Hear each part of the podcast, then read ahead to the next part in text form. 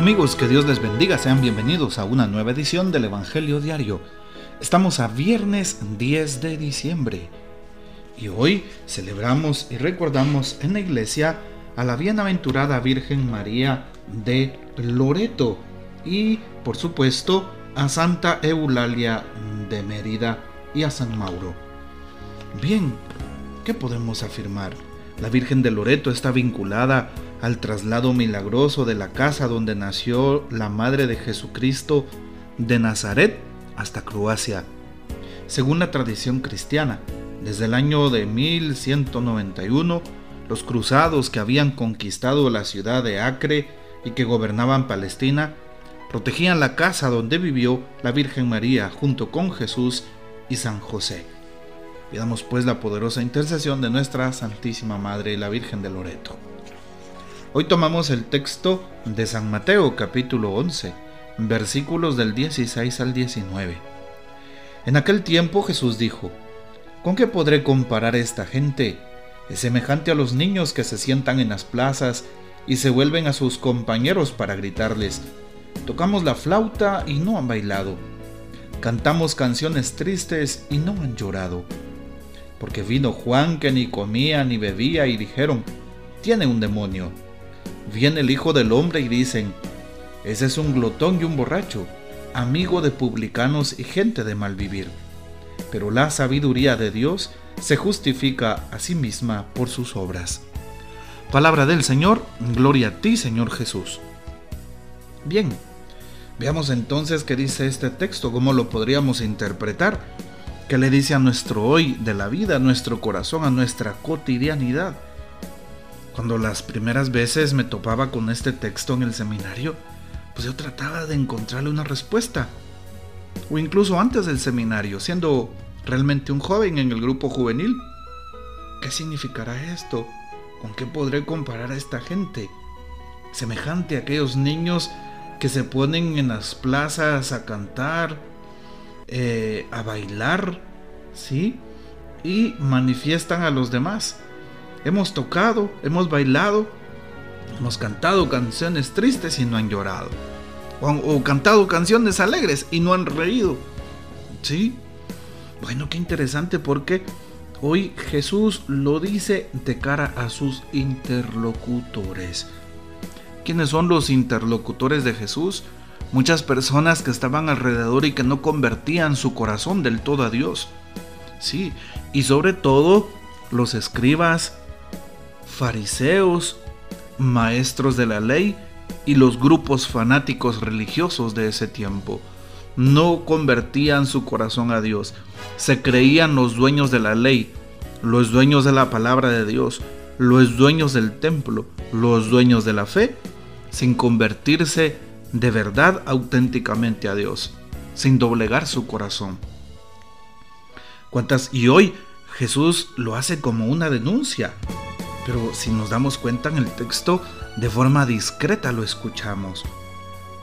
Hoy entonces también Jesús nos hace esa conciencia. Y al inicio, este texto nos presenta a los niños. ¿Con qué comparar esta gente? Aquellos niños que vienen, que cantan, que tocan, que gritan, y unos ni bailan, ni cantan, ni están tristes, ni se ponen contentos. ¿Y qué pasa entonces? Jesús viene a denunciar y a señalar la hipocresía, el orgullo, la indiferencia de la fe. La hipocresía de aquellos hombres que muchas veces seguían a Jesús y tenían una doble vida. Y eso nos puede pasar a los cristianos hoy. Si vamos a la misa, recibimos los sacramentos, vamos a la confesión, vamos a comulgar, vamos a los rezos, a las novenas. En este tiempo de Adviento encendemos la velita de la corona, vamos a las posadas, vamos a los rezados. Y nuestro corazón no cambia, sigue siendo el mismo. Seguimos teniendo las mismas actitudes. ¿Sí? Vean ustedes qué interesante ese egoísmo que podemos tener. Cuidado entonces, debemos aprender a cambiar. También esto supone que señala Jesús el orgullo y la indiferencia.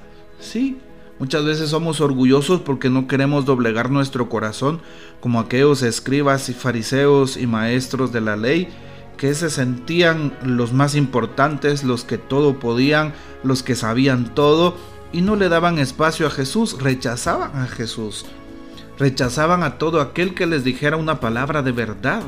Eso había pasado incluso con los profetas en el Antiguo Testamento. Muchas veces también nosotros tenemos egoísmo y tenemos orgullo, de tal manera que atacamos a aquellos que están haciendo tal vez algo correctamente. Sí, y por eso hoy le pedimos al Señor que nos ayude a ser conscientes de nuestra pequeñez, que nos dé humildad y sencillez.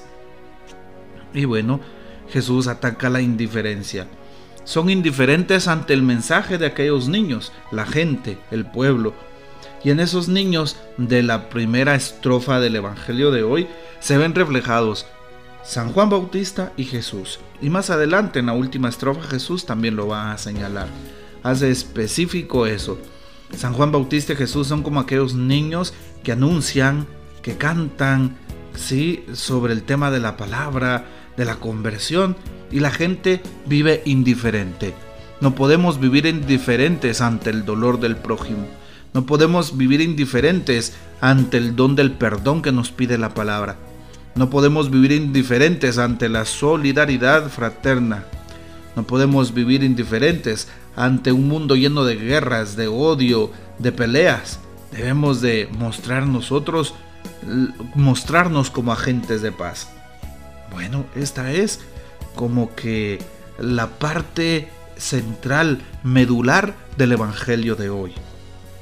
Algo que llama la atención es cómo tachan a San Juan Bautista, porque San Juan es muy rígido en su manera de responder a Dios en la fe muy rígido a, las normas de ese tiempo. Sí, es austero, es una persona que hace sacrificio, hace ayuno, es un hombre ascético, por así decirlo. ¿Y qué es lo que hace? Predica un bautismo de conversión. ¿Y qué hacen? No le hacen caso. ¿Qué es lo que dicen? Hoy Jesús lo manifiesta. Tiene un demonio. Está loco. Así le dicen a San Juan aunque es riguroso en su manera de proceder. Ah, ese está loco, sí, está endemoniado. Y cuando viene Jesús, que come y bebe con la gente, que acompaña a los necesitados, que sana a los enfermos, que va a la casa de los publicanos como San Mateo, como Saqueo, ¿sí? ¿Qué es lo que dicen? Este es un borracho, un bebedor, no vamos a hacerle caso. Las dos posturas son importantes. Lo que hace Juan, San Juan Bautista, como lo que hace el Maestro, lo que hace nuestro Señor Jesucristo. Y nosotros debemos de siempre de mantener pues un equilibrio en nuestras vidas. Y aunque Jesús a su manera, y aunque San Juan Bautista a su manera, nos presentan una actitud, una espiritualidad a vivir que son válidas, pues bueno, nos damos cuenta, pues lo importante es el amor en esas espiritualidades, la fe y el amor. Nos damos cuenta que aquellos hombres son indiferentes y por eso Jesús señala precisamente estas actitudes. Dos estilos entonces de muy distintos, Juan y Jesús. Lo dice el comentario bíblico de Ediciones San Pablo. Sí, muy diferentes. De severa penitencia el primero, Juan, y de próxima humanidad el segundo, Jesús, dieron el mismo resultado negativo por culpa de quienes no querían ser interpelados a la conversión del corazón. Pero nos damos cuenta cómo el reino sigue llegando, incluso a aquellos corazones más duros, más empedernidos. Pidámosle al Señor que nos ayude a cambiar, que la palabra realmente nos lleve a un cambio de vida, ¿sí?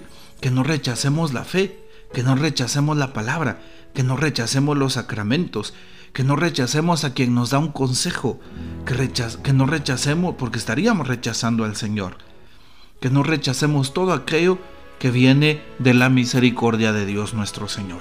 Bueno, pues esta es la invitación del Evangelio en este día y ojalá pues que cumplamos la palabra a cabalidad como hoy nos lo pide nuestro mismo Señor Jesucristo.